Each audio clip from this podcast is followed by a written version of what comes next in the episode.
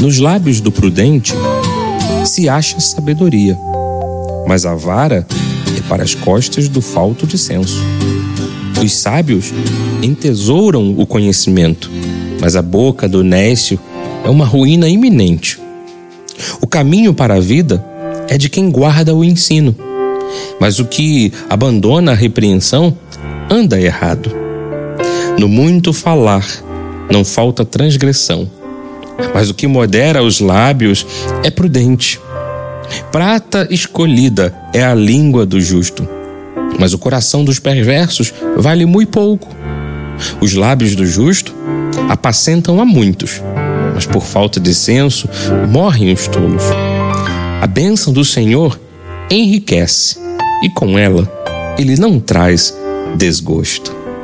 Essas são as palavras do sábio Salomão no Provérbios de capítulo 10, versículos 13 em diante.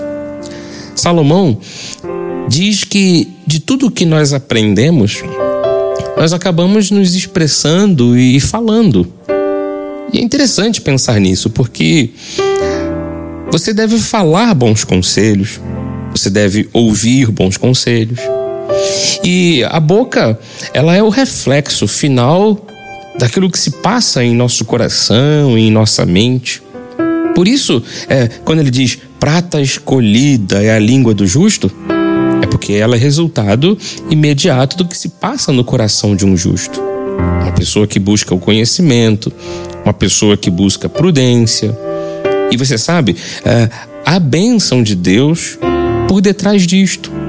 Quando você para para pensar no que vai dizer, quando você procura pessoas que lhe ofereçam, lhe ofereçam bons conselhos, quando você é, tem aquela qualidade de analisar muito bem o momento certo de ouvir e o momento, principalmente, de falar. Eu repito, a bênção de Deus por detrás disto. E quando Salomão disse no versículo 22 de Provérbios 10 que a bênção do Senhor enriquece com ela ele não traz desgosto, é bem verdade. Quando você anda nos conselhos de Deus, você apenas acerta nos caminhos da vida. Procure experimentar isso para você.